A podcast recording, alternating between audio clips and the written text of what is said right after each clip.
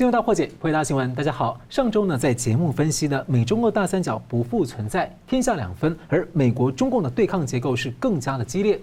外媒呢，对比当前，一面是三月二十九号美国白宫举行了民主峰会，一面是中共在连结俄罗斯要建立所谓的新秩序。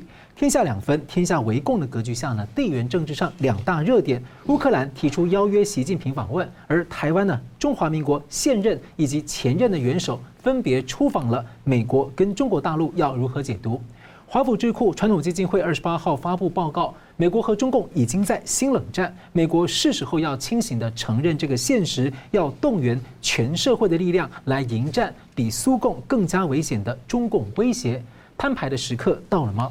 美中对抗会在金融、经贸加温吗？全球的资本呢正在大转移。美国众议院通过法案，中共不再是开发中国家，不能享有特别的待遇。这会否重整二十年来的贸易格局？而美国众议院还通过了第一个以刑事罚则的反活摘的器官法案。中共呢抛出了所谓的器官共享，在盘算什么？难道是要共享？活摘来的器官吗？而台湾、日本、韩国方面呢，是喊出了喊话国际来一起抵制中共的器官统战、器官洗白。我们介绍破解新闻来宾，台湾大学政治系名誉教授明居正老师。呃，主持人好，呃，吴老师好，各位观众朋友大家好。资深政经评论家吴佳龙老师。啊，主持人好，明老师好，各位观众大家好。欢迎两位啊，我先请教明老师啊，您上周在分析说世界格局是天下两分为共，帮助台湾在反共啊。那么如果说像美国或西方要以这种全社会的力量来迎战迎战中共这种长期性的全社会全政府的这种渗透跟超限的战线，您认为呢？美国社会乃至说它的盟友伙伴，例如 G7 七国这种动员共识形成到什么程度？世界有可能走向一种非热战，但是又不是以前冷战形态的一种某种的特别世界大战吗？呃，你讲世界大战，大家可能会害怕哈，所以我想讲冷战可能会好一点。是，其实它是一个冷战嘛。那为什么是冷战？我们得慢慢说。我们先说冷战的起源吧。冷战就是当年在这个美苏对抗的时候呢，双方不敢打热战，然后所以就进行全方面对抗，把它叫冷战。所以目的非常简单，目的就是不能爆发热战，嗯，但是要扳倒对方，啊，不能爆发热战，但是要扳倒对方。好。那问题是为什么不爆发热战？因为美苏呢都是非常强大的国家，这个在历史上并不罕见，就是两大强国、两大强国集团对抗并不罕见。那唯一的差别就是一九四四年、四五年呢，人类慢慢掌握了原子能，然后发展出了原子弹。所以在一九四五年呢，美国用了原子弹，用了原子弹之后才发现说这武器呢，呃，威力强大，所以等于开启了一个新的一个科技或或者战争的时代。那么很快，苏联也发展出了原子弹出来，然后呃，英国、法国这个国家慢慢跟进。那么当大家都有了这种呃杀伤力这么大武器的时候呢，大家就想一个问题：这个武器对于战争、对于国际政治到底是什么意思？呃，最早研究的题目的人当然非常多，可是比较有名的呢，还是基辛格，嗯，还不是基辛格的博士论文，是他这个拿了博士以后呢，写了一本书呢，就是核子武器跟外交政策。很清楚的探讨了，就是我们怎么看待这个新的武器，然后这武器对于外交关系什么影响等等，讲得非常深入。简单的说，就是大家必须会陷入军备竞赛，到这一步，必须陷入军备竞赛。然后军备竞赛当中最尖端的部分呢，就是核子武器的军备竞赛。核子武器军备竞赛就分成两个方面，第一就是弹头，第二呢就是载具。弹头就是会爆炸的那一块，载具是把它发射发射出去的那个部那个东西。所以弹头呢可以做大可以做小等等，载具呢基本上有三种，就陆海空，陆基的弹道飞弹，然后水上的或者水里面发射的，然后空中投掷的或空中发射的，就陆海空。所以这个就我们所谓的核三位一体了。那所以当美国跟苏联的科技都走到这一步的时候呢，啊双方咱们激烈激激烈推进。推进到一定程度，大家认识到，你也有这么多核子武器，我有这么多核子武器。如果我们真的打起来，然后你也发射，我也发射，最后呢，那非常可怕。为什么呢？发射到一定程度之后，那起来的辐射层呢，可能就遮蔽阳光，遮蔽阳光，只阻止了这个光合光光合作用的时候呢，植物会大量灭绝，然后的生物会大量灭绝，所以这个叫做恶性螺旋，也就是两个核子武器大国之间，哪怕哪怕是爆发最早是传统武器的战争，但怕就是报复来报复去之后，最后有一方忍不住一下动了核子武器，对方也还手使用核子武器的时候，那就出现了我们讲的核子冬天。核子冬天也就是人类灭绝的这个来临。这就是为什么不敢热战，而要走上冷战的原因啊！这是这个几十年来的这个发展的结果。那冷战的内容是什么呢？一句话说，就是全面对抗。但是大家很难想象什么叫全面对抗。第一，军备竞赛，我们刚刚讲到陆海空的军备竞赛，核子武器军备竞赛。再来呢，经济上的斗争，就是我美国的经济体制比较好，还是你苏联经济体制比较好？是我资本主义比较好，还是共产主义比较好？啊，是我的这个呃欧洲共同市场，然后自由市场比较好，还是你的是京沪会比较好？所以大家在经济上斗争，再就外交上的斗争，文化上的斗争，还有宣传战上的斗争。所以宣传的斗争就就走到的每一个方面，就是我们方面的每一个成就，都是拿来宣传我们体制的优优秀，你的每一个这个错误，都宣传成为你体制的失败。所以走到什么呢？比如人造卫星，苏联先发射人造卫星之后，大家说：“哎呀，苏联领先了，然后美国落后了，然后这个共产主义领先了，资本主义落后了。”然后所以美国就急起直追，然后跟美国干什么？我开始登陆月球。那你说太空竞赛我前面输了一步，但登陆月球我领先了啊，所以我又我又赶上来了。人造卫星跟登陆月球后面连接是什么呢？就洲际飞弹。嗯啊，所以这东西就是。简单说就是一套军工科技，但它的多个不同领域的用途。那甚至各位看到好莱坞拍的电影也好，或者这个俄国拍的电影也好，它反映了也是冷战的内容。你注意看什么零零七啊，什么都是都是这个故事嘛，大家就晓得了。还有一个领域大家很难想到的，奥运会啊，奥运会的金牌数目、银牌数目、得牌的数目、得奖数目，就证明我们这个共产主义比较好呢，还是资本主义比较好？所以当时大家在看这个。大家不要忘记了，在一九八八年，苏联参加了最后一场苏联的奥运的时候，苏联的金牌数是比美国多的，啊，所以苏联说啊，你看我们体制多好等等。那背后还有一个核心的因素是什么呢？就是意识形态跟价值观斗争，也就是冷战之后打的是这个东西。所以我说全面对抗呢，就是这种各个领域，政治、经济、社会、文化、外交等等。呃，那是。美国呢，拿来对付苏联的办法或对付共产主义的办法呢，就叫做围堵政策。围堵是一个比较消极的，就把你堵在里面，让你自己崩溃。后来变成和平演变，和平演变就是我会动手搞你一下。所以从围堵走到和平演变。那结局大家都知道，结局就是最后雷根呢进了白宫之后呢，演了最棒的一手。他说我要搞这个星际大战，我有镭射武器等等。最后呢，把苏联拉进军备竞赛，把苏联的财政拖垮。当然，表现形式是好像是民主化的这个推动等等。那么垮掉的不只是苏联呢，垮掉了还加上东欧的八个共产政权，再加上这个蒙古，所以前后十个共产政权就瓦解了。就我们说的苏东坡。这个事情发生之后，中共非常担心呢，因为苏东坡最早从哪里开始呢？从一九八九年的六四天安门屠杀开始。嗯，大家记忆犹新嘛。这就是毛泽东说的“东方不亮西方亮”啊，东边事情闹起来，就西边垮掉了。好，那现在问题是中共怎么看冷战？中共看冷战呢，有防跟攻两个方面。一方面是防守，防守就是他认为这是一场战争，这是一场无硝烟的战争。那我要防止和平演变，我要防止颜色革命，我要防止你们攻我们啊，这些这是防的部分。但我还有攻的部分，哦，不是说在这个无硝烟战争，在和平里面呢，我束手就擒或我坐以待毙，不是的，我也反攻。所以中共反攻的这个逻辑呢，用一本书可以讲清楚，就是二零零五年他们发表的《超限战》。美国对这本书也非常在意，所以把两个书的两位作者呢，请到美国去做巡回演讲啊，彻底了解说你们到底在想什么。后来认识到了，你们真的是认为是一场冷战，然后你用全面的方式呢开始还手。所以美国相关的作品出来了，我们在节目上谈过的，譬如说白邦瑞的《百年马拉松》啦，然后这个呃杜瓦罗的《致命中国》啦，或前阵出版的杜如松的这个《长期博弈》等等，都是这样子。那你问的问题是摊牌时间到了没有？应该这样说，中共是认为摊牌了，但美国还不认为摊牌，欧洲也不认为摊牌。所以回答你的问题就是社会动员，全社会动员呢，欧美大概还没完全想清楚。但中共是想清楚了，中共的举国体制就动员。那所谓的新形态的斗争呢，其实一句话说完，因为过去美苏呢没有什么依赖，经贸上的这个互动呢不太多，所以要打起来很容易打。现在双方的依赖度过高，你看这个欧洲跟俄国，然后这个呃美国跟中国大陆，所以依赖过高，那么打出来就是你说的新形态的冷战。所以暂时呢是一个斗而不破的局面，但希望说慢慢的能够拖垮对手。嗯，是。我们就会看到，在美国和中共的博弈方面呢，自由和共产的对抗，天下两分的围共格局。地缘上两大热点，最近呢，乌克兰一个邀约邀约习近平呢去谈。那台湾方面有两个出访，我先请教那个吴老师怎么看？二十九号，中华民国总统蔡英文呢过境纽约，那今天他获颁了这个全球领导力奖项啊。那中共的共机啊，还有中共的军舰持续在台湾周边侵扰。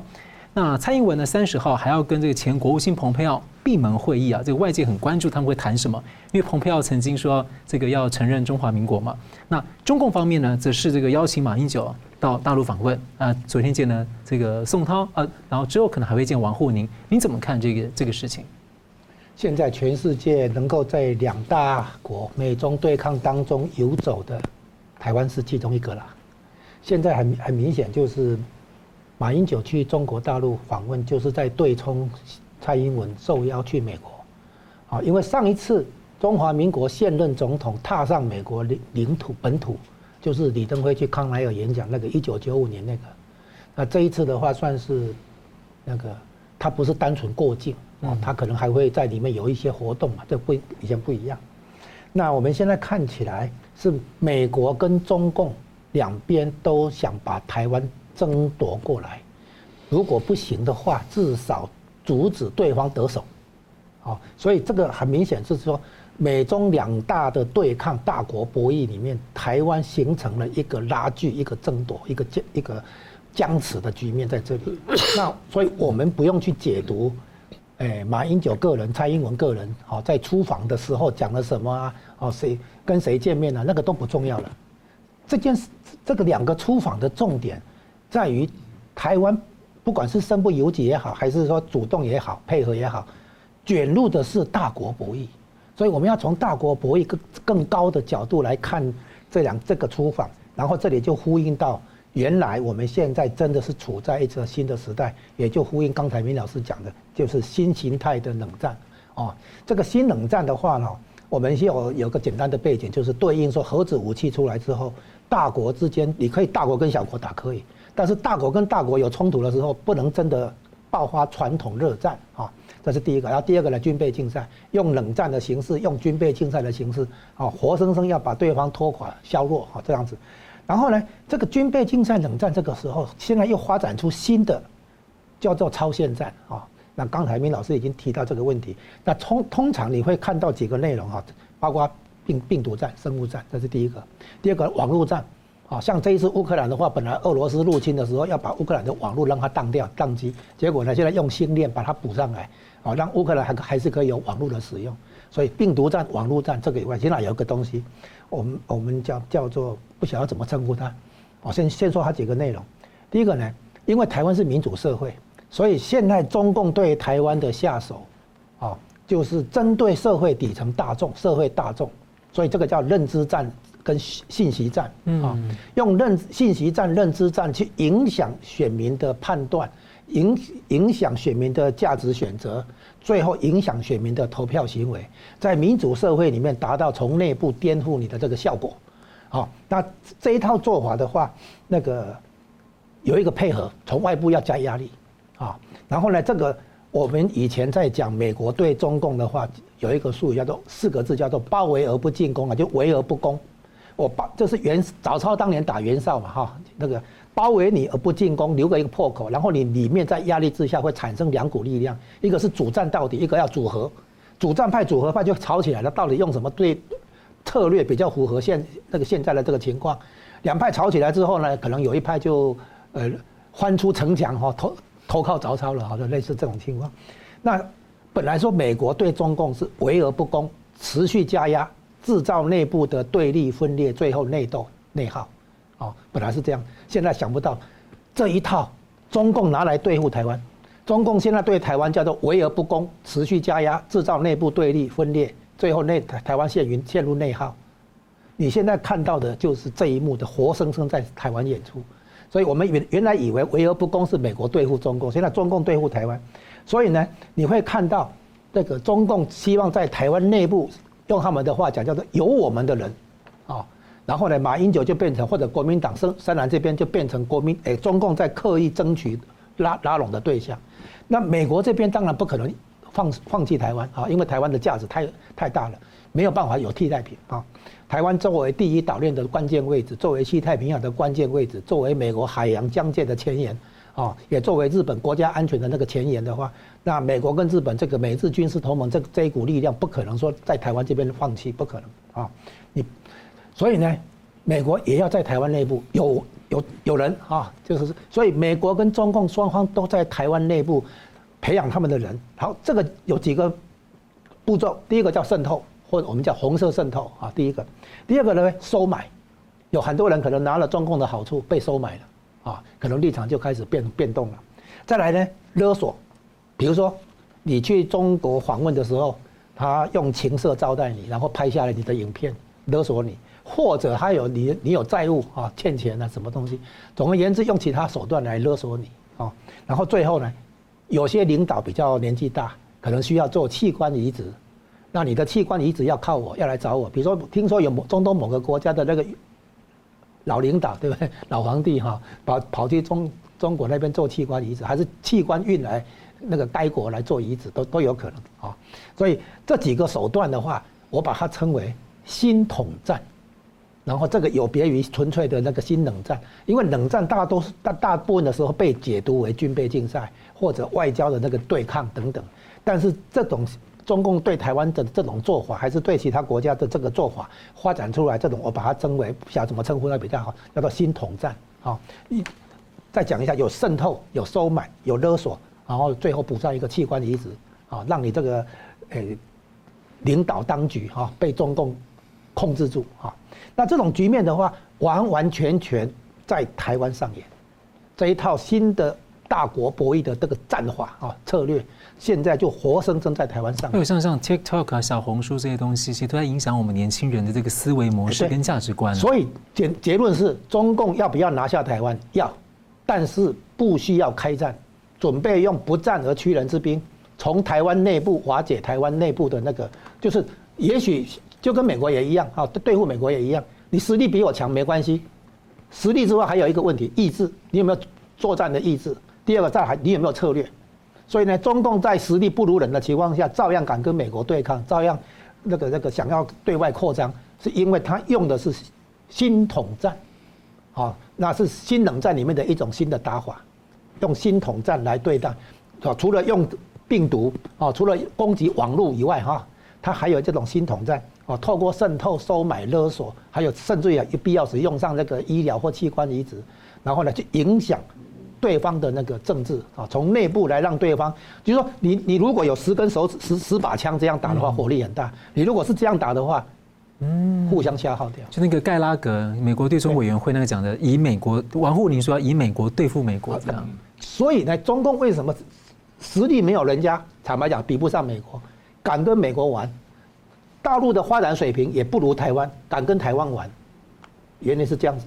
只要从你内部撬动，让你的这个十把枪变成这样子，那他就成功了。不过他以前一九四九是在中国就是这样搞的。啊，对，所以呢，我把它那个时候叫统战嘛，现在叫新统战嘛，嗯，啊，是这样来。所以我们现在看出来，真正看出来，中共到底对对台湾是打什么算盘？他有没有要拿下台湾？有，他有有没有要对台湾动武？不见得。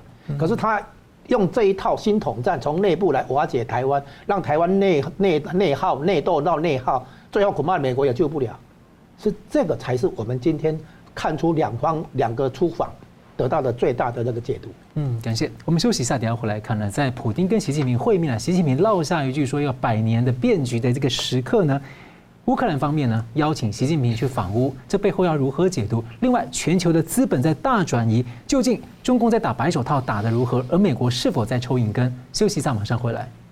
欢迎回到新闻大破解。我们看另外一个热点，乌克兰呐，乌军呢最近是连连的抵挡住了这个俄军的进攻呢。那西方的坦克援助陆续抵达，乌克兰方面呢暗示四五月可能会大反攻。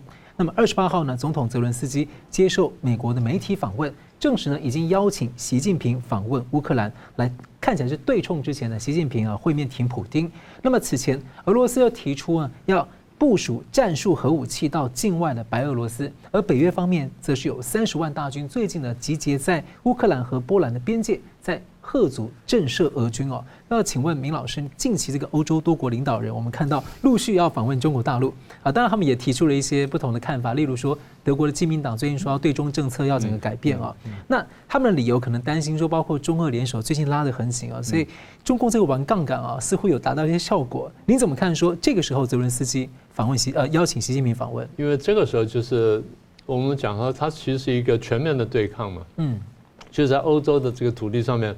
大家怎么面面对俄罗斯的侵略？基本上是谈这个问题。当然，这么一场战争呢，还是牵动世局的战争。我在几年前我就讲，这个俄乌战争会拉俄乌的这动态呢，会影响到我们。嗯，当时我们已经已经看到这一点了。好，你刚刚提到这个问题呢，我们看到之前呢，中共不是提出他对于俄乌战争的十二点立场吗？对，他觉得很公正，很很这个站在一个横平的这个角度来看的问题。就国际上把他骂翻了，国际上说你根本就是袒袒护俄罗斯的一个一个这个文件，为什么呢？你我们姑且不论战争爆发的原因，但是你说现地就说就是要停火调停的话，那问题是那他已经打了这个战争怎么办？他的军队在人家土地上怎么办？嗯，所以大家要谈说如果公平的话，那是先退兵再讨论。嗯，这就对被大家指责最多的地方。所以在文件发布出来之后呢，习近平去访问俄罗斯，然后宣称说这是一个和平之旅，是一个什么友谊之旅，是一个什么合作之旅，然后这个官方的解释啊，我们是调停的立场什么，大家就不太相信了。那为什么大家不太相信呢？我们再把我们过去说话再说一次。我们一直来跟大家讲，我们说中共对于这场俄乌战争呢，它上中下三策。也就是，如果一这个战争打得非常顺利，一开头俄国打得很好，很快就把这个基辅打败了，不管打了多少的话，那么当欧美如果不敢出手，或欧美这出手力道不够的时候呢，中共就要认真打台湾。嗯，这对中共来说呢，他看到俄乌战争他的上策，所以这上策一方面是俄俄乌战争上策，也是他自己对台的上策。然后这是第一个上策，中策是什么呢？俄国打得不太顺利，但基本上仍然有所斩获。那现在问题是怎么办？所以中共的这十二条，我们刚刚讲的十二条，就是针对现况，他打了，但是并不顺利，不过还是还还是拿了一些领土下来。那现在怎么办？中共忽然看见一点，就是打了一年多之后呢，啊，欧美全力投入，俄国打得很吃力，就是他发现一个最大好处，就是用这场战争呢，同时拖住了欧洲、美国跟俄罗斯，甚至某种程度削弱了欧洲、美国跟俄罗斯。用中国古话讲，就是一战而疲三国。嗯，一场战争让让三国疲劳了、疲累了，一战而疲三国。所以对中共来说，俄罗斯战争呢，就是我下我的下士，下士对上士，我拿俄罗斯的下士去绑住了欧欧美两个大两个大的这个对手，两个强敌。所以对中国来说呢，我最希望战争继续下去，对不对？这是他的中策。上策就我能够打台湾，那不能打台湾的话，我中策退而求其次，中策中策就是我逐步消耗美国跟欧洲力量，而同时消耗了俄国力量。当美欧俄三方都消了之后，我就慢慢强大起来了。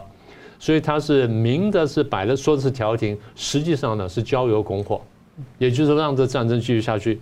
但是他又不能这样说，他必须说啊，我是来调停的，我是要和平的，我需要谈判等等，他必须这样讲，但动作是这样。所以欧美也讲出来了，你这个其实并不公平。下策是什么呢？上以上是上策跟中策，下策就是情况对俄国不利，俄国看起来要打败了，那我中共怎么办？那如果刚才逻辑是对的话，中共不能看着俄国被打败，中共想办法保住俄国，怎么保住俄国呢？我就进来调停。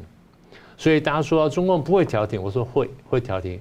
当俄当中共判断或俄国明确告诉中共讲，我打不下去，我打得很惨了，我恐怕怎么样了？那你赶快来调停，所以中共这时候才会来真心的调停。好，那刚刚前面讲欧洲各国到目前为止不相信中国的调停，为什么呢？因为在外交史上，我们看调停必须是这样子，它至少得两边穿梭，嗯，对是不是啊？对啊。甲跟乙打仗，我丙来调停，我到甲这边听听看，然后你你什么条件？到乙那边听听看，然后两边再再穿梭，也就是我把甲的条件带到乙那边去，看乙怎么反应；把乙的条件带到甲那边去，然后再来回跑。比如说基辛吉嘛，刚刚讲了，在中东案就是很很有名的案例，再是克林顿那时候协调以色列的拉宾跟巴解的阿拉法特，嗯，对不对？像那个奥斯陆协议，然后这个克林顿呢很神奇的把两个比他矮的人搂在一起啊，你看看啊，这个咱们达成协议的奥斯陆协议，虽然后来又撕毁了，但那一刻呢对他说看起来是调停成功。那么也就是在外交上面，你要调停成功啊，有几个要件。第一个要件就是双方基本能信任你。为什么信任信任你呢？相信你是公正的。什么叫公正？你不偏袒任何一方。也就是甲方告诉我的理由，我如实的告诉乙方，然后听清楚乙方的意见之后，再把乙方的反应如实的带回去到甲方去，双方来访，然后找出这个矛盾，找出差距，说，那你这边可不可以让点？你这边可不可以退一点？也就是我想办法缩小差距。那这叫用英文来说叫 honest broker。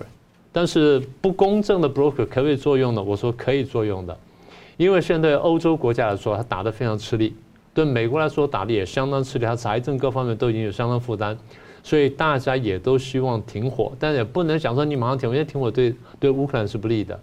所以如果有人真的能够说服普京，让普京觉得还能够体面的停火甚至退兵的话，大家觉得说这件事还是可以做的，嗯，对不对？所以现在点到这里。那我们就讲回刚刚说的那个观点了。欧洲国家虽然不相信中共是公正的，但是呢，对于结果是有所期待。那为什么他认为中共不公正呢？第一，你们意识形态接近，两边都是专制国家，你们都对抗国际的价值观，对抗现存的国际秩序。第二呢，你们两边呢有类似的或平行的战略利益。第三呢，开战以来，我们看见中共不断的在袒护俄罗斯，你从来没有真正批评他，你也没有把它称为战争，也没称为侵略等等。那甚至呢，你还经济上支援他，明明国际油价只有五六十块钱，然后俄罗斯有时候打折卖了三十五块，就你买八十三块，这都是具体的数字。但比方说，你至少财政上支援他，所以泽伦斯基现在出手呢，算是一个高招。第一，请来了呢，就是表示我知道你在帮他，我知道你在买他的油，然后我知道你提供军粮，我知道你提供后后勤补给。那么世界上大部分国家，大部分主流国家。都来我基辅拜访过我了。嗯，你号称调停，号称公正，你要不要来一下？嗯，你不来就不公正了。对，G7 都到齐了，他这样也尴尬。对啊，那现在现在剩你一个了嘛？那你要不来嘛？你要不来？你不来你就很尴尬。所以现在就是我出了一个高招呢，来铺路一下。第二就是我真的也担心你继续在帮助俄罗斯，万一你真是帮助晶片，你帮助致命武器，帮助别的东西，我不是很麻烦吗？所以我们把这人叫做象棋当中的将军抽车。嗯，我曝光你支持，然后你虽然不公正了，但你如果说能够说服普京呢，让他觉得体面的退兵的话，对我泽连斯基来说，不见得是件坏事情。所以我们试试看，但至少呢，我把你的背把底盘呢掀出来给你看一看，让你自己晓得你该怎么办。哎，日本跟乌克兰之前的联合声明呢，就提这个台海和平问题。是啊，现在乌克兰其实也在打中这个，等于因为中共以前是乌克兰买卖那么多武器帮助中共，就中共现在这样对记不记得泽连斯基有次被采访说，大家要关切台湾，台湾很危险 啊？对对对对对。所以我说哇，泽连斯基真是厉害，真是会玩。嗯、好，我们继续看到这个之前的这个矽谷银行、瑞士信贷还有德意志银行呢，接连的出了状况啊。美国总统拜登说，银行业的危机啊还没有结束啊。尽管美国政府很努力在帮助，那有分析认为这几家的问题呢，其实都和全球资本的大转移有些关联。那目前呢，资本大转移的流向，一是从美国流向全球，一是从中国流出去啊。例如呢，产业链的迁移带动可能是因素之一了。那此外呢，全球最大的加密货币交易所币安出事了，创办人呢被美国政府起诉这个非法经营等罪名。那币安。掩盖、隐藏和中共的关联，隐藏他们在中国有办公室，要员工都用 VPN 来做事，但是不告诉别人说员工在中国。为什么要这么做？那此外呢？阿里巴巴的马云呢？得罪中共之后，一直留在海外，突然二十七号啊，跟马英九同一天出现在中国大陆。那被解读是中共借此要拉拢民间企业跟外资、台资等等的，那把它当做一个名片吧。不过呢，中共最近又无预警的搜查美国企业办公室，又抓走了日本的企业人士。吴老师，你怎么帮我们解读一下这个现象？我们要怎么看？中共到底想要干嘛？后面这些情况呢，就是中共在收割民营企业，嗯，然后他在抢钱，他的财政危机，他现在已经到了饥不择食，能抢就抢，啊，那阿里巴巴呢，还是外企啊，哈，本国企业或者国外国企业，啊，这个都是他要抢的对象，啊，所谓的共同富裕，其实讲讲白了就是变相加税啊。嗯，那就方方面面在反映它的财政压力真的很大啊。那我们讲到整个金融危机啊，现目前看到的金融危机、银行危机是这样，就是说当初是量化宽松啊，这个史无前例。现在的货币政策其实坦白讲哈，就超过教科书的范围，史无前例嘛哈。他当初放水出去的时候，大家以为说他大印钞票，这个说法不其实不对，他并不他并没有大印钞票，为什么？你去看美国的。M2 货币供给并没有异常，嗯，在量化宽松期间的话，它的 M2 货币供给成长率是正常的，啊，换句话说，钱没有进入实体经济去流通，所以大量大量化宽松的情况下没有通膨，嗯，因为钱在金融部门堆积，没有进入实体经济去流通，去促进消费投资，啊，没有。这一次为什么通膨？原因是疫情爆发后，川普政府最后一年啊。疫情爆发的时候，他就已经通过一些刺激经济的法案。拜登上来之后，二零二一年一上来三个月，推了好几个那个刺激的法案，叫财政刺激，啊，马上把购买力打入实体经济，透过各种补贴、各种基础建设投资，所以通膨起来是。拜登那个放那个规模非常庞大，财政刺激嘛，加起来大概有六兆美元，哈，是这样子。那现在的问题是，联总会必须抵消财政刺激的后果。再回头回过头来对付因为供给短缺造成的这个供给面推动的这个通膨，嗯，所以现在联准会哈腹背受敌，正面是经济问题 还要对付，背后呢有财政部在那边刺激，把总需求推高，让通膨恶化，所以现在的话那个根本打不下来。哦，通膨打不下来。好，所以联准会的收缩是一种叫做抽银根。啊，以前是放水，现在是抽水。啊。然后这个抽银根里面哈，你刚才提到几个资金的移转，其实现在的移转是中国流出去的海外的钱在撤出瑞士、撤出系股银行，哦，从这些的德意志等等，其实是中国的钱在跑，因为美国要这个猎杀他们啊，这个猎杀热钱呢，这个游戏的话叫做猎杀热钱。不过美国最近人说，就是说如果中共进攻台湾的话，对中共台湾进犯的话，就要求情报单位提供每个那个中共海权贵的海外资产。不是啦，那个人家都开战了，你去拿他的钱来不及啊！我刚我刚刚不是讲吗？中共现在打的主意根本不是热战，嗯，他要不需要发动一场热战就把台湾拿回来，是，所以他要从台湾内部来下手，让美国、日本没有军事介入的干预的这个口实，他要从台湾内部来瓦解台湾，让台湾内部哈出现对立、出现分裂，最后出现那个内耗等等，到最后的话，他不需要打台湾，台湾会回归。他打的是这个主意，嗯，啊，叫做不战而屈人之兵，我把它称为这些手法，我把刚刚把它笼统称为新统战，是新冷战里面的一种新打法，超限战里面的一种新的打法。那这个这种打法，美国、台湾都没意识到，现在还发现哎不太对，啊，现在在想办法逐渐的面对这个新的那种打法。但是美国当然有美国的那个出那个办法哈，现在金融就是一个一个重要领域，现在是这样。当年透过“一带一路”套高官贪腐以后要洗钱，洗钱的话经过香港、经过澳门哈，最后洗到欧洲，可能很多都会跑到瑞士去，对不对哈？当然也有很多跑到美国、加拿大、澳洲这样子。然后这些钱现在他们已经知道美国在盯着啊，你看你往哪里跑。所以呢，现在表面上美国有哦，矽谷银行，矽谷银行是真服务的对象是新创企业，新创企业里面有很多是中国企业，是。然后中国这些企业的老板就是跟透过矽谷银行哦，比如说我要捐钱给哈佛大学，就是从这个银行拨出去的。嗯，这个很多中国的这个企业大大亨哦，在矽谷银行是有户头的。你可能背后可能是家族中共家族白手套。哎，对，所以呢，对啊，白手套。所以呢，表面上是矽谷银行有危机，是我美国的事情，其实它间接的、顺便的打到中共的海外的那个金融。那像中共他说之前说他们要打金融白手套。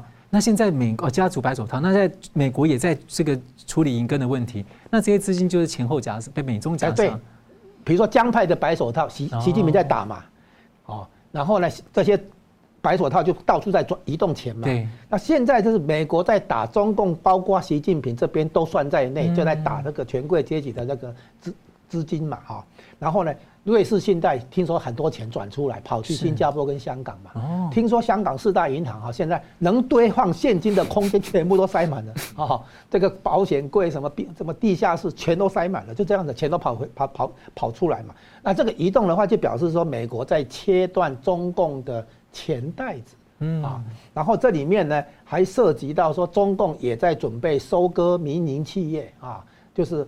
不可能说你们有钱我破产，嗯，哦，我中共自己破产垮掉，然后你们在在那边那个嘲笑我，没有这种事。所以中共要垮以前，一定把民营企业也也拉下来，外资企业也拉下来，啊，不可能说我垮了你们还活得好好的，这不可能。所以你现在看到的是美国也在盯着中共或者中共高层在海外的账户。然后这些钱，他们当然当然知道美国来来者不善，对不对？所以他们都在转嘛，是这样嘛。所以表面上看是美国、欧洲这边的银行危机，但是呢，当当然这也是银行危机哈。但是也因为联总会在抽水嘛，哈，把水抽抽回来嘛，啊。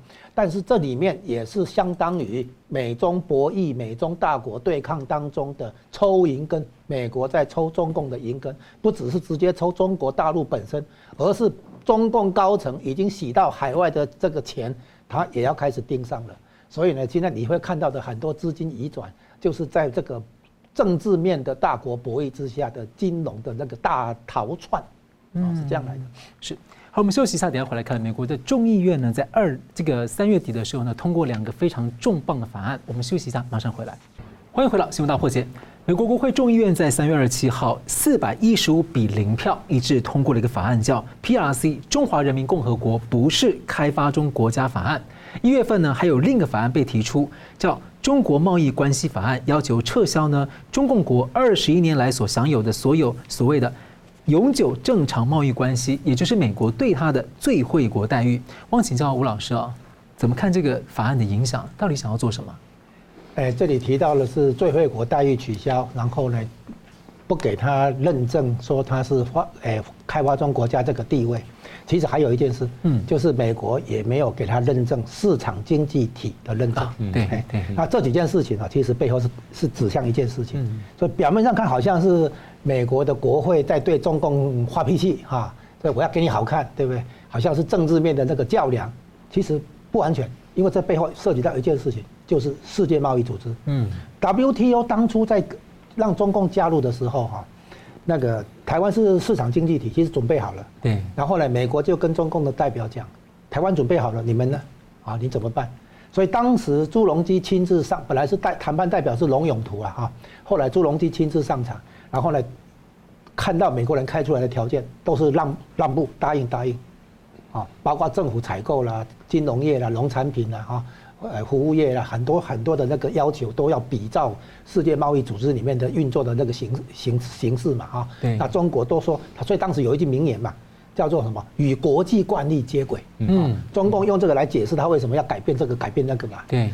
当然现在已经改变了，现在是要国际来与中国接轨了啊。很多承诺都没有实现，然后就反过来。然后那那个时候呢，这个龙永图递条子，嗯，给朱镕基说这个不能让，那个不能让。朱镕基跟他后来说。不耐烦了，跟他说：“你不要再给我递条子了，我今天就是要成交啊，就要就是要那那个，然后成交了以后呢，龙朱镕基跟龙永图讲，我们成交之后再慢慢想办法嘛，啊，然后现在朱镕基怪习近平没有去履行他当初答应的事情了哈。好，当初什么事情？中共因为世界贸易组织是市场经济体的国际组织，中国当时不是市场经济体。”不能照理说不能加进来，对，所以美国法外开恩，就是说你承诺做结构性改变，嗯，调转型成市场经济体，这样的话就解决问题啊。那这个过渡时期需要时间嘛？多少，十五年，十五年很长嘛哈。所以两千零一年加十五年就是二零一六年年底到期。二零一六年年底发生一件事，就是川普当选啊，所以川。川普上来，二零一七年他先做健保改革、税制改革，美国准备好以后，然后呢，四月的话，习近平来海湖庄园访问，十一月的话他回北京访问，然后回来之后，十二月中旬一这个一九年哎不一七年十二月中旬提出国家安全战略报告，隔年一八年贸易战开打啊，那贸易战开打一的的时候，就是说，因为中共没有履行当初加入世界贸易组织的那些承诺，啊，所以美国现在在一呃逐步在撤回原来对中国改革开放的支持。当时在九零年代，尤其是一九九二年邓小平南巡之后，那个美国对改革开放的支持表现成第一个贸易跟人权脱钩，因为六四镇压的时候，大家用人权来指责他嘛，对不对？哈，这贸易跟人权脱钩，给他最惠国待遇，不只是美国开放市场，给他最惠国待遇。第三个，以开发中国家地位名义协助中国加入世贸组织，你说这个有什么影响？你要知道，哈，加入世贸组织以后，从二零零二年开始，中国的经济增长就是飞速、飞跃的速度，大那个那个斜率变得很陡，增长速度变得很快。因为，它要发展中国家这个地位的话，它有很多的好处，享受很多的便利，这个东西对中国的出口导向经济体很大的帮忙。美国就如此出钱出力，哈，来要把中国引导进国际体系。希望能够所谓和平演变，透过接触政策，能够从内部改变它，让它转型成市场经济体，转型成有一个民主化进程等等，这叫和平演变。结果现在美国发现完全不是这个回事，而是让中共这个让中国加入全球化之后，帮助的是中共的权贵阶级，然后呢，普通老百姓的话其实分到的不多，所以美国发现这个全球化配配上专制政权的话是错的。现在美国才大觉醒了嘛，哈，那现在呢，你可以看出来，那个中共现在一方面因为钱袋子嘛，因为财政的那个空缺嘛，哈，所以他要收割嘛，叫做共同富裕啊，然后呢，收割民营企业，收割高所得者，包括艺人了、网红了，对不对？所以他要查逃漏税的时候，第一个打的对象是谁？范冰冰嘛，嗯，好，他一一定是从最这第一名开始打起的，啊，所以他将来如果要对付台湾的话。他不会从独派开始下手，他一定是打统派。为什么？我连统派自己人都打了，你那个独派你还用讲吗？独派一看说：“我靠，那叫完蛋了，对不对？”乖乖的站好。如果共产党先修理独派，哦，因为你独派，我修理你，那统派一定是高很高兴说：“你看，活该，我早早就告诉你了，对不对？”不会，共产党连统派这种这个这个说这个唱唱戏的机会都不给你，啊不是自己人啊。也不是共产党自己人，不是他当然不是自己人，但是统派以后说，哎，我跟你是一挂的，对不对？不是中共的手法，你看哈，他一定是打那个主要的这个敌人先下手打，而不是先去打次要敌人，然后再再再来打主要敌人，而不是的。所以你看现在中中共的这个做法，他违背他的国际承诺，没有履行他的国际承诺。好，这件事情，二零一九年贸易战的期间，川普在联合国大会有一个演讲，他讲了两点。第，因为当时有香港问题嘛，对不对？哈，他说，国际上在看中共如何处理香港，啊，他他他认为香中共应该遵守中英联合声明，表现出一个负责任的大国，履行国际承诺跟国际协议，啊，那中共如何处理香港，全世界都来看，决定中共在中国在国际的角色，啊，那这个就是要求中国要慎重看待你的承诺跟协议。现在他一个大问题。就是他对世界贸易组织做的承诺不履行嘛，所以现在美国开始收回嘛。美国所做的这个对抗都是仁至义尽，我先告诉你要你哪里不对要改，你还是不改，我再跟你谈，你还是第一阶段贸易协议有没有效？没有效嘛，谈了半天以后，那个中共不甩嘛，其实嘛哈，所以中共完全没有遵守国际协议承诺的习惯，所以现在美国国会才会用全票通过，没有反对票了，四百一十五票比零票。所以要取消它的这个发发展中国家地位的认证，它已经没有市场经济体的认证了。然后现在的话，最惠国待遇也要取消，对不对？就是把时间倒回去九一九九零年代初期嘛，就是六四镇压之后的那个时期嘛，嗯，整个改革开放的那个开头的那个时期嘛，嗯，美国后来是一路支持改革开放嘛，现在发现不能嘛，没办法再支持你了嘛，所以美国要算总账，把以前给过的支持全部拿回来。啊，你你现在看到的局面就是这样子。是，我们就会看到美国众议院在同一天二十七号呢，以四百一十三比二呢通过了二零二三年制止活摘器官法案，而这是第一个呢，美国用这个刑事处罚来这个要惩罚这个中共活摘器官的问题。另外，在参议院也有重量级的跨党派参议员呢提出了打击活摘器官的对应法案。那大纪元呢？最近披露啊，被国际组织呢一直在指控啊，涉嫌活摘器官的前中共卫生副部长、中共的器官移植掌门人黄杰夫，一月份呢表态要把这个器官输出到香港、澳门，还要推动到所谓的内地与台湾地区器官共享机制建设，还要连接“一带一路”的国家。那台湾这个这这个其实呢，最近就引发了这样台湾、日本、韩国啊，还有医学界啊、政界跟人权团体的反弹。那我想请教明老师，这个我们都记得黄杰夫在二零一四年的时候亲自来台湾游说，要建立一个两岸的器官平台啊。当时台湾的医学界、NGO、国会议员都很反弹。台湾政府卫福部也就直接拒绝啊。那当时呢，香港政府也拒绝。黄杰夫现在卷土重来啊，您觉得中共在盘算什么？呃，这次说起来是一个非常残忍而且非常惨烈的事情啊。因为活摘器官呢，跟器官移植呢，不是一件事情。嗯，器官移植是正常的捐赠啦，或死囚啦，或者说这个有人这个不幸丧命，然后家属这本着遗爱遗爱人间的这种想法。去把器官捐赠出来，但活摘器官呢是强制的，然后这个非法的去摘取了人家的器官，所以不是一件事情。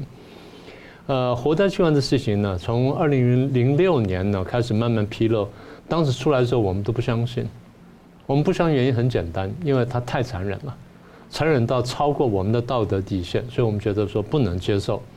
后来看了越来越多的这个案例跟消息之后呢，我们才无奈的就是说，大陆真的发生了这么残忍、这么惨烈的事情。嗯，而更可怕就是当时呢，活摘器官的主体呢和受害的主体呢，就是法轮功学员，因为我们看到很多证据呢说，呃，他们在。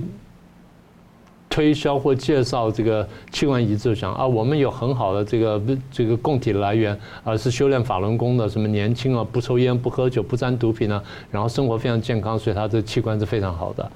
所以法轮功学员呢被当作一个品牌呢来卖，也就变就像个人体超市一样的，被这个活割了去去一点点去宰了。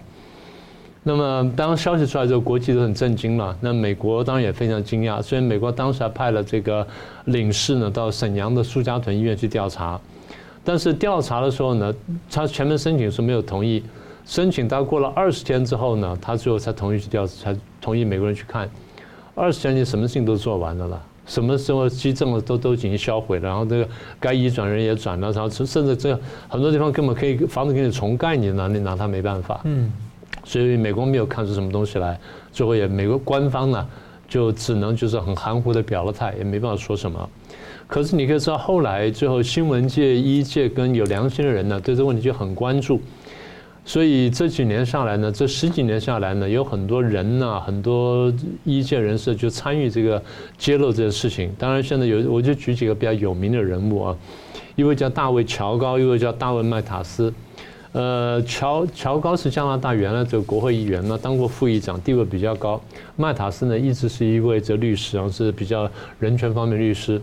再一位呢是新闻记者，叫伊森格特曼 （Ethan Gutman）。呃，他们这先后呢，除了他们三位之外呢，还有很多人写了无数的文章啦，然后写了很多书了，也拍了很多电影。我就举举几个比较有名的哈。第一个是二零零六年七月份呢，这个乔高跟麦塔斯两位都大卫呢，就发表了一份报告。这份报告出版呢，我还有，嗯，这是最早的出版，嗯啊，它叫做《加拿大中共活体摘取法轮功学员器官独立调查报告》，署名的大卫乔高跟大卫麦塔斯，发行时间呢是零六年这个七月六号，呃，中译本。所以这是最早的版本。后来过了几年之后，他们做了更多的这个详细的调查。他们取证的过程是非常严谨的，因为两位都是这个律师出身，所以过程非常严谨。就先说那指控是什么？好，那案由是什么？好，那指控的事件是什么？被指控的人是什么？好，我们一个个把它独立，把它厘清了。厘清之后呢，就按照很正规的。这个刑事调查过程呢，这两个律师出手，就一步步去调查，就能访问呢，我去访问，然后能接触我去接触，能调了资料我去调来看。所以两位大伟都来过台湾，然后接触过台湾医界人士，也在医界人士陪同下呢，去这个接触了大概一两百位呢，台湾曾经去大陆换过器官的本人或是家属。那他们反正做了进行了很实在调查。过程非常严谨，都写到书里面。过了几年之后呢，他就就变成一本书，叫做《血腥的器官移植》。那么一一大本书，中文出版了。那 Ethan Gumman 呢，稍微晚一点点，二零一四年呢八月份，他出了本书叫《大屠杀》，就群体杀害呃器官活灾跟中国的意义问题的秘密解决方案等等，那简称叫做《大屠杀》。那完了之后呢，又有呃书跟电影出来，比如叫《活灾》，那电影就叫《活灾》。那另外叫《铁证如山》，《铁证如山》呢也拍成系列片子，一共有三有三十集，那么也书也出来了。那么也就是有关的这些证据呢，非常的多。但是呢，这个各方面呢，可能因为政治考量，也因为经济利益考量了，所以大家不太敢碰。虽然大家都晓得说这事情应该是真的。那台湾方面呢，因为当时呃乔高麦塔斯来呢，我也曾经陪同过一段，所以也听到他们去采访的那些过程，所以也也略有所知。那当然后来事情闹得非常大，呃，我们有的时候真的，你作为一个正常人来说，你很难面对这么残忍的事情。所以有时候听听我们都都不太想听下去，因为有些细节呢，就是，比如那病患和病患家属，他就就很具体讲说当时怎么发生的。嗯，就我到了现场，到了医院，那医生怎么跟我们家人讲，然后我在旁边怎么听，然后怎么然后做了什么决定啊，怎么样的，那都真的是我们刚刚讲就是就是叫残忍。所以这个后来刚刚你不是讲说美国众议院也通过一个法案吗？其实众议院在二零一四年呢就通过了三四三号这个决议案。就正式谴责了活摘器官的事情，但是这个参众议院呢，或美国国会的这些这些证词或者这些决议啊，基本上是无拘束力的，它就是一个道德立场的表述，但它对行政部门呢就没有太大约束。那这一次出来呢，有一些具体约束跟那个法则出来了。好，那现在讲回中共的动作，中共很清楚国际上知道这件事情，然后国际上正在追查这件事情，而且很多证据什么都曝光了。所以他一直想洗白，洗白的方式就是中共的做法，不是去证明我没有做这事儿，而是把这水搅浑，搅到大家都有份，大家都搞之后，你就脱不开身。事实上，台湾已经很多人被卷进来了，台湾不管医界也好了，或者前科也好，或者有的病人好，已经直接间接卷进来了。所以才会立法说要去登录。对，所以几年前你说他就推什么器官共享，他已经在想这个事儿。那现在把水搅浑之后，搅浑了，大家都脏了，那我也就白了。所以你说洗白呢，还是把大家搞脏？他不是真的洗白。另外一部分是什么？统战。那怎么叫统战？就像刚才吴老师说的，有些官呢，或者有些有钱人年纪大了，身体不好需要换器官了啊，那你来我这边换，我给你特别优待，给你挑最好了，什么等等之类的啊，甚至不行，我可以一次、两次、三次这样给你换。嗯，那这是很可怕的事情，你能能想象吗？美国副总统换一个什么东西呢？都都都要排个好几年才排到。对，就是他这边可以随时可以挑选，没有这种事情。还有备用的好几个。对，所以说没有这种事情，这种事情那只能是只能是肮脏见不得人的。嗯。那最近台湾大家晓得有很多绑架案嘛，不是绑到柬埔寨，绑到哪里样子也摘器官嘛？其实也就这个事情呢往外延伸，也就因为它的利益太大了，所以搞了很多人呢在金钱这个诱惑之下呢，真的是昧了良心。我们再说一次，这真的是一个在人类道德跟人类尊严上面是一个伤天害理的，是星球上从来没有见过的罪恶。所以，请所有明白人和听到这消息的人呢，你要想清楚：第一，把消息传出去；如果有朋友陷入类似情况呢，叫他跳出来，千万不要卷进去，因为这后果呢会非常惨烈。嗯，其实现在这个伦敦的人民法庭呢，他们就有这个以前的这个国际刑事法庭的检察官等等的一起很多的国际专家一起就认认，就是经过他们这个判决，确定说这个事情是真的，就是反人类罪存在的。是。还有像我们最近最近熟悉的捷克啊，还有欧洲议会啊，甚至连台湾自己的立法院都曾经通过相关的决议来关切。好了，那节目最后我们请两位啊各用一分钟来总结今天的讨论。我们先请明老师。好，先讲到冷战的问题呢。冷战它口头上不管美国承认不承认，或者只是智库在说这件事情，实质上是正在发生的。只是因为双方的这个经贸的依赖度太高，互赖度太高呢，所以你说一下切割干净的是很困难。但是呢，冷战就是我又合作又竞争，所以说斗而不破。但是这样斗下去呢，总有一天是要到破的时候啊。这第一点。第二点呢？呃，泽连斯基邀请习近平呢是一个高招，那暴露了你的这真正的立场跟你的这个你的心态，所以你到底去不去？现在问题是球已经踢到那边去了，现在球在你习近平手上，你现在要怎么怎么丢出去，怎么踢出去？所以他们也正在伤脑筋。第三呢，活灾器官事情，我们再说一次，这事情非常残忍，非常惨烈。知道的人、听到的人，请各位把这消息往外传。然后，如果有朋友、亲戚呢陷入到类似情境呢，你要警告他，一定要走合合法的路径，希望在台湾呢安安心心的在那等待。我们知道这压力很大，但是呢，千万不要去做伤天害理的事情。吴老师，从活摘器官这件事情，我们看出来，中共在做坏事的时候很败类，败类的很有创意，很有那个弹性，可是很粗暴残忍啊。那所以，我们台湾这边一定要特别小心这样子的性格的那个中共啊。那中共在跟美国对抗的时候，即便他的综合国力，坦白讲还不如美国，还差美国很多。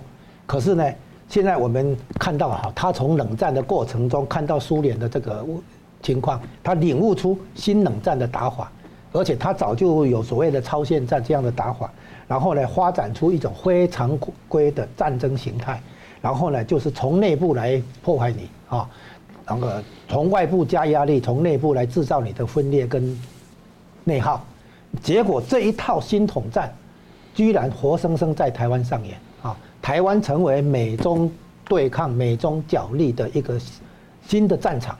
那所以在台湾来讲哈，因为美国的大觉醒，台湾自己也要跟着大觉醒。我们要了解面面对这么一个很有创意的败类的中共哈。台湾自己要特别小心，不要轻易的相信这个中共的那些承诺，因为他都没有在兑现他的承诺，所以台湾自己要有大觉醒的心理准备。好，非常感谢今天两位来宾精辟的分析，感谢观众朋友的参与。新闻大破解每周三五再见。